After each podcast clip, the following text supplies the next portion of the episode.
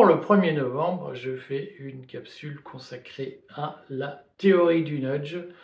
Théorie souvent mal comprise, c'est une théorie euh, de manipulation sociale, hein, de, psychologie sociale comme on dit pudiquement, qui est en France relativement euh, méconnue et souvent résumée de façon inexacte. Donc je voulais consacrer un point à cette théorie qui a été euh, formalisée par deux chercheurs américains. L'un s'appelle M. Thaler, il a été prix Nobel d'économie. L'autre s'appelle Cass Sunstein, il a fait partie de l'équipe Obama lorsque Obama était président et il a aussi rédigé un article que je vous recommande de lire, que je cite souvent sur l'infiltration cognitive et euh, la théorie des complots, la théorie des conspirations. Euh, qui est un article qui a beaucoup inspiré les services occidentaux, puisque c'est un article où Sunstein explique qu'il faut euh, combattre, que les gouvernements doivent combattre les théories du complot, non pas directement, mais en utilisant des indépendants infiltrés qui sont là pour semer le doute dans les rangs des complotistes.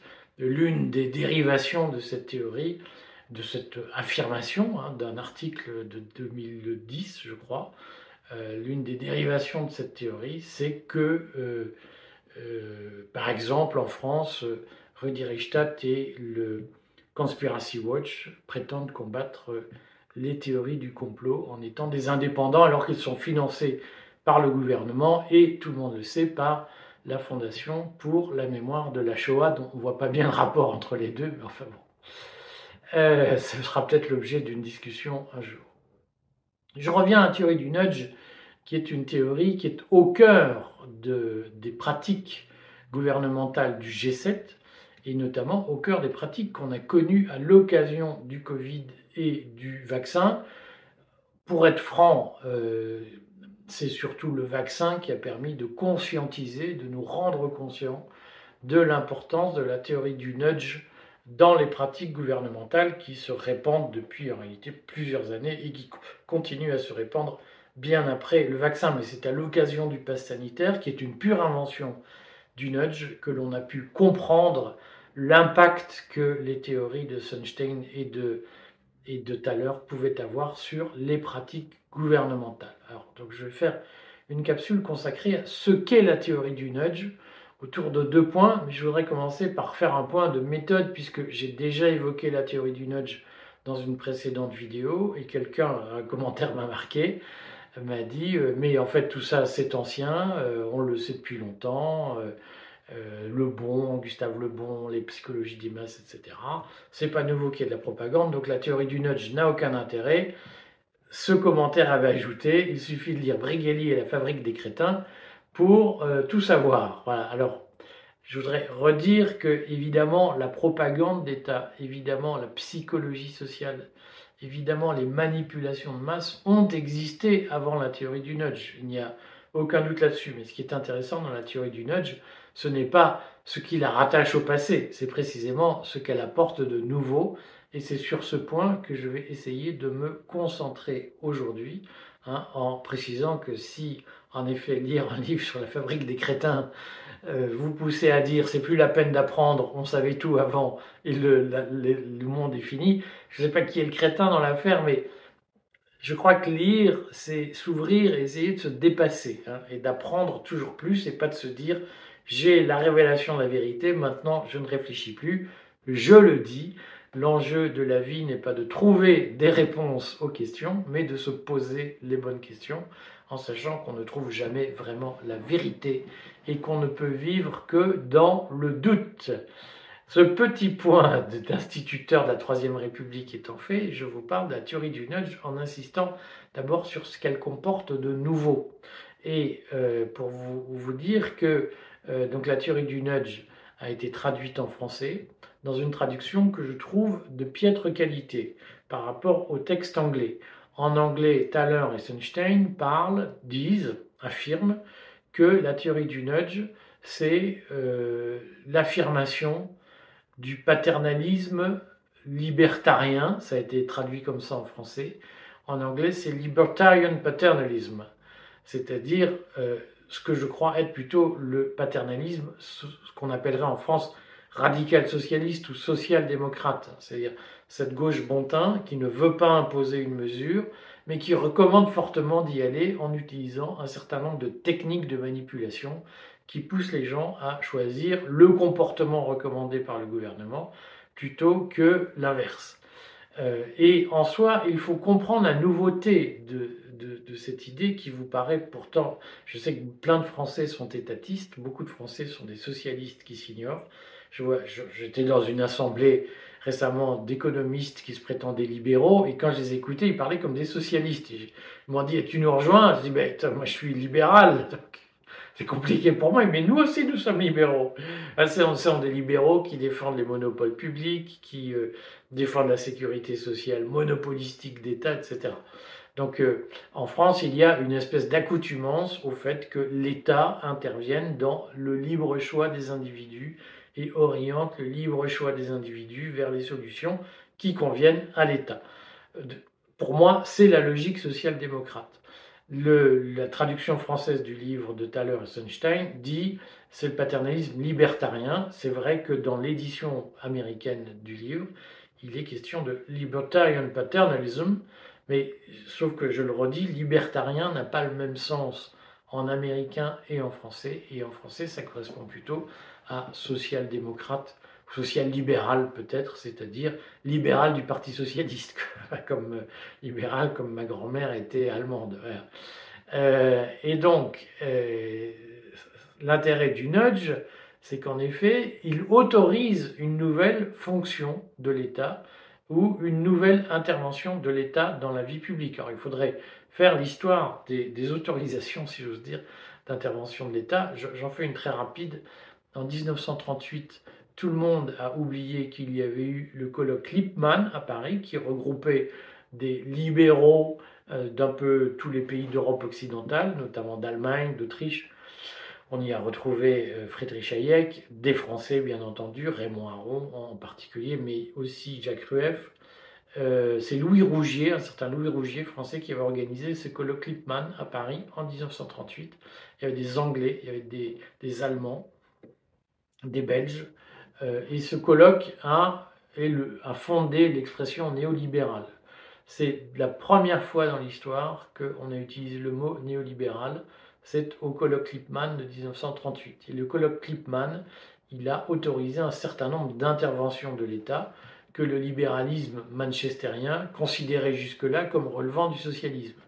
Donc, si vous voulez, je ferai une vidéo sur le colloque Lippmann. Je vous en dois une aussi, je fais de la pub sur Bolloré et Macron, je vais la faire. Mais donc, dans ce colloque Lippmann, euh, les libéraux disent le néolibéralisme, c'est quand on considère que l'État a le droit de réguler les marchés et aussi a le droit de s'occuper d'éducation, de santé et de protection sociale. Euh, et donc c'est à partir de ce moment-là que on a pu se dire libéral et favorable à une éducation nationale, à une sécurité sociale d'État monopolistique, favorable à euh, le contrôle de la monnaie par l'État. Tout ça sont des inventions du néolibéralisme. Je sais qu'aujourd'hui, plein de gens disent euh, il faut que l'État contrôle la monnaie, contre les libéraux, contre le néolibéralisme, mais c'est le néolibéralisme qui a dit que l'État devait contrôler la monnaie. Hein. Il y a un effondrement intellectuel aujourd'hui qui fait que les gens utilisent des mots à tort et à travers sans les comprendre, mais si on se réfère à l'histoire, ce sont les néolibéraux qui ont préconisé le contrôle de la monnaie par l'État euh, et qui ont euh, considéré que euh, l'État était légitime à avoir des hôpitaux, des écoles, des choses de ce genre. C'était une première autorisation d'intervention de l'État. Thaler et Sunstein considèrent que l'État a une deuxième autorisation, désormais, c'est d'intervenir dans le libre choix des gens en recommandant aux gens des choix de comportement privés. Et c'est là la nouveauté, c'est ce que, ce que Thaler et Sunstein appellent le paternalisme, c'est-à-dire que la théorie du nudge est paternaliste en ce sens qu'elle dit l'État ne doit pas imposer, par exemple, de ne plus boire d'alcool, de ne plus fumer de cigarettes, de se faire vacciner contre le Covid avec le vaccin Pfizer. Il ne faut plus l'imposer, il faut manipuler les gens pour les aider à décider d'arrêter l'alcool, d'arrêter la cigarette, de se faire vacciner contre le Covid et un certain nombre d'autres choix. C'est ça la théorie du nudge. C'est une théorie qui dit que l'État doit agir non plus en imposant, en réglementant, mais en manipulant les gens pour les pousser à faire des choix qu'ils n'arrivent pas à faire. C'est ça le paternalisme social-démocrate préconisé par le nudge. Ça permet de comprendre pourquoi Macron a insisté plusieurs fois en disant je ne veux pas imposer le vaccin, et pourquoi il a mis en place le pass sanitaire. C'est que le pass sanitaire, il a fonctionné en euh, poussant les gens à se vacciner à un point extrême. C'est le crédit social à la chinoise. Hein. C'est-à-dire qu'on ne dit pas aux gens vous devez euh, vous faire vacciner, vous devez payer vos dettes, vous devez faire ceci, vous devez faire cela. On leur dit vous avez le droit de ne pas le faire, mais vous le faites à vos dépens, c'est-à-dire qu'on va mettre en place des systèmes qui favorisent le bon choix et qui pénalisent le mauvais choix. Ça, c'est euh, et ces systèmes, on va les fonder sur la manipulation des gens. Ça, c'est la première étape du nudge. C'est-à-dire, contrairement à ce qu'on croit, le nudge est moins une théorie de la manipulation sociale, hein, de la manipulation des masses, qu'une théorie de l'évolution du rôle de l'État.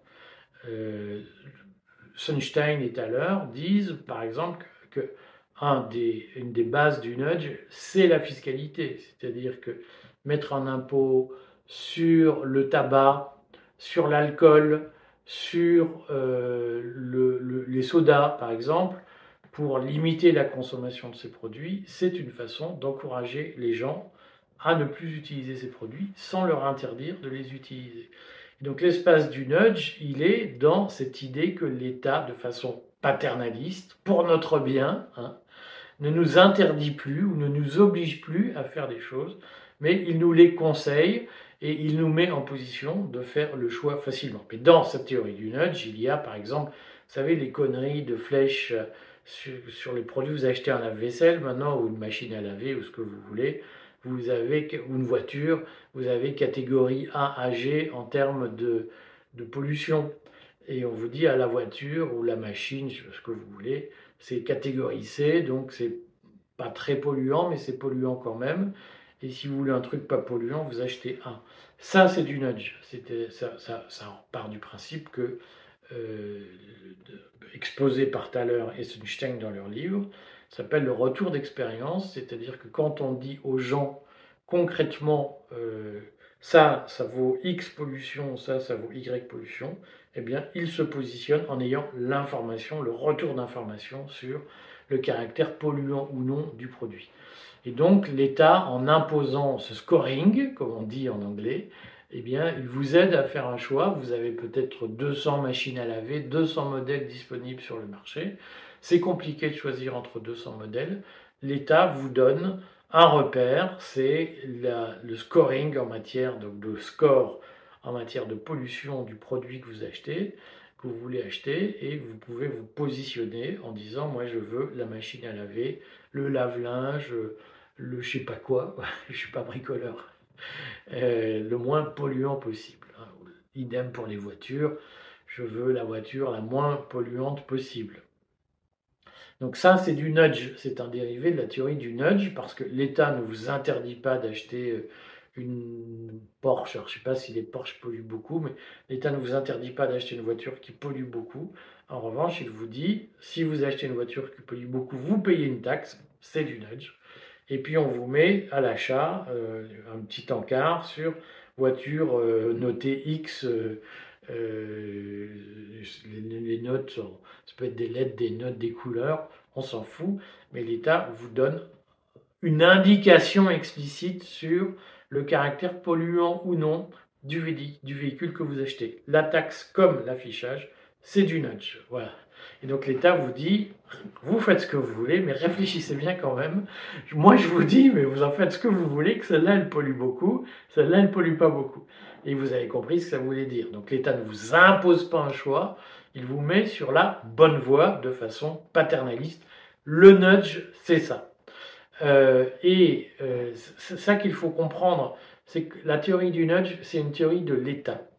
Euh, et c'est une théorie au fond de l'État 1984. Hein. C'est-à-dire que euh, ce que dit le nudge, c'est que le rôle de l'État, c'est pas seulement d'administrer, c'est pas seulement de gérer un pays, de, livrer des formulaires, des prestations, des c'est aussi de conseiller la vie des gens dans leur intimité, dans euh, ce qui les concerne eux.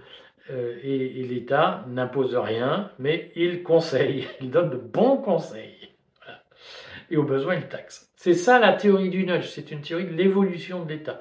De même que les néolibéraux avaient accepté que l'État régule le marché, eh bien, les paternalistes libertariens, c'est-à-dire les paternalistes sociodémocrates, considèrent que l'État doit franchir une étape de plus et qu'il doit rentrer dans la vie privée des gens pour leur conseiller les bons choix. Donc on commence par l'achat de la voiture, de la, du lave-vaisselle. Un jour, on vous dira, ah, regardez plutôt telle chaîne que telle autre. C'est à peu près ce qui est fait d'ailleurs sans le dire. On vous dira, euh, fréquenter tel bar plutôt que tel autre, etc. C'est le début d'un engrenage où à un moment donné, on vous dira, si vous voulez être heureux, suivez les, les clous, le chemin balisé, et euh, tout ira mieux pour vous. Hein. C'est le début d'un totalitarisme qui dit pas son Ça, c'est la première étape de, euh, le, premier jalon, si vous voulez, posé par la théorie du nudge, c'est cette théorie de l'État. Il y a un deuxième jalon qui est très important, de mon point de vue, qui consiste à dire, c'est la différence entre euh, ce, que, ce, que euh, Sunstein et Thaler appellent les écones et les humains. Euh, Thaler et Sunstein disent bah, il y a des gens qui n'agissent que par rationalité, c'est le modèle néolibéral, enfin le modèle néoclassique d'économie. L'être humain est un être rationnel et donc il fait des choix rationnels. Et s'il a le choix entre une voiture qui coûte cher, qui consomme beaucoup, et une voiture qui coûte pas cher, qui consomme beaucoup, il va choisir la voiture qui coûte pas cher et qui consomme beaucoup. Euh, ça, c'est la théorie de l'humain rationnel, c'est la théorie économique néoclassique. Sunstein disent les gens fonctionnent pas comme ça d'habitude. Les gens fonctionnent à partir de euh, ce qui n'est pas faux. Hein. Euh, moi, j'appelais ça à l'époque le modèle culturel. Les gens fonctionnent à partir d'un certain nombre de paramétrages psychiques qui font que, euh, eh bien, au lieu d'obéir au marché, aux règles du marché rationnel ou dites rationnelles, ils font des choix à partir d'un certain nombre de préjugés ou de, certitudes émotionnelles. Et ce que dit Sunstein tout à l'heure, c'est que euh, si un certain nombre de gens sont purement rationnels, la majorité des gens obéissent à leurs émotions et à leur cerveau reptilien, c'est comme ça qu'on dit, quelque chose comme ça, obéissent à une forme de, de bon sens sans trop réfléchir. Euh, et donc on comprend qu'à un moment donné, Sunstein et Thaler disent l'État, la vocation de l'État n'est pas de pousser les gens à devenir rationnels. La majorité de l'État, la, vocation de l'État, pardon, c'est euh, de pousser les gens non pas à être rationnels, mais à faire des choix qui conviennent à l'État. Et pour ça, pour que les gens fassent le bon choix qui convienne à l'État, mieux vaut qu'ils soient pas rationnels, mieux vaut manipuler leur cerveau quotidien, c'est-à-dire leur cerveau émotionnel. Et évidemment, c'est la porte ouverte à tout ce qu'on a vu après euh, avec le Covid, c'est-à-dire l'industrialisation de l'émotion. Hein, donc tout le monde, tous les, tous, les, tous les régimes politiques, la Première Guerre mondiale par exemple, elle a été suscitée par l'empereur allemand, hein, Guillaume II. Euh, le Kaiser, elle a été suscitée à partir de techniques de propagande qui ont parié sur l'émotion des gens. On est tous d'accord. Là, ce que, dit, ce que disent tout à l'heure c'est que euh, la vocation de l'État, c'est de mettre les gens en situation de trouble émotionnel pour inhiber leur cerveau rationnel et pour pouvoir les manipuler dans le bon sens. Et donc il y a d'une certaine façon une industrialisation de l'émotion politique à partir de la théorie du nudge. Euh, et on comprend mieux, quand on, quand on connaît ça, on comprend mieux les techniques utilisées par la propagande officielle, notamment depuis le Covid, si on admet l'hypothèse pas fausse que le Covid a marqué un point d'inflexion, dirait Biden. Biden a dit dans un discours la semaine dernière, il a dit les États-Unis sont un point, le monde est à un point d'inflexion hein, sur puissance américaine ou pas. Euh, on a tous compris que ça veut dire que l'Amérique est en train de refluer. Euh, mais, et que sans une bonne guerre, euh, elle, sera, mise au tapis par ses adversaires. Et donc, on est à un point d'inflexion. Le Covid a constitué un point d'inflexion sur l'industrialisation du nudge. C'est-à-dire que la communication politique n'a plus seulement visé à... Euh, la communication et l'action politique n'ont plus seulement visé à conseiller, encourager au bon choix. La communication politique, elle a surtout visé à mettre les gens en situation d'asservissement émotionnel pour leur faire faire ce que le gouvernement voulait. Et ce qu'il faut comprendre, c'est qu'aujourd'hui, l'essentiel des politiques publiques, il est euh, commandé par une stratégie de l'émotion. Que l'État, à une époque, formait des gens dans des écoles pour qu'ils deviennent intelligents et rationnels. Aujourd'hui, fondamentalement, les politiques publiques, elles visent à créer des chocs pour inhiber la rationalité des gens et pour les transformer en moutons. Et la théorie du nudge, elle a ouvert les portes de, de cette stratégie d'abêtissement, d'avachissement collectif. Aujourd'hui, la stratégie politique à l'issue de la théorie du nudge, elle consiste à asservir les esprits pour les rendre obéissants, à, attendrir le bois, comme on dit euh, dans, dans la construction navale. Euh, ça, il faut le comprendre. Et de mon point de vue, les deux théories du nudge, c'est les deux héritages de la théorie du nudge qu'il faut avoir à l'esprit, c'est cela. C'est d'abord que l'État a le droit de se mêler de votre vie privée pour vous conseiller des bons choix, et ensuite que pour y parvenir, il plonge les gens dans des crises émotionnelles, dans des situations de tétanie émotionnelle, pour les priver de leur libre arbitre, pour les priver de leur rationalité, et pour pouvoir mieux les manipuler. Retenez bien ça, regardez comment ils ont fait avec le Covid, le pass sanitaire, le vaccin, comment ils ont fait avec euh, l'Ukraine, comment ils ont fait avec les, les émeutes cet été, comment ils le font aujourd'hui avec Gaza et Israël. Et demandez-vous toujours à qui profite cette espèce de rouleau compresseur émotionnel qui nous passe dessus à longueur de journal, télévisé, à longueur d'émission. Euh, si ça vous intéresse, je ferai quelques décryptages sur des émissions qui passent à la télé, ni vues ni connues, et qui participent de cette volonté de vous plonger dans la tétanie émotionnelle pour vous manipuler. Bonne Toussaint, mes amis.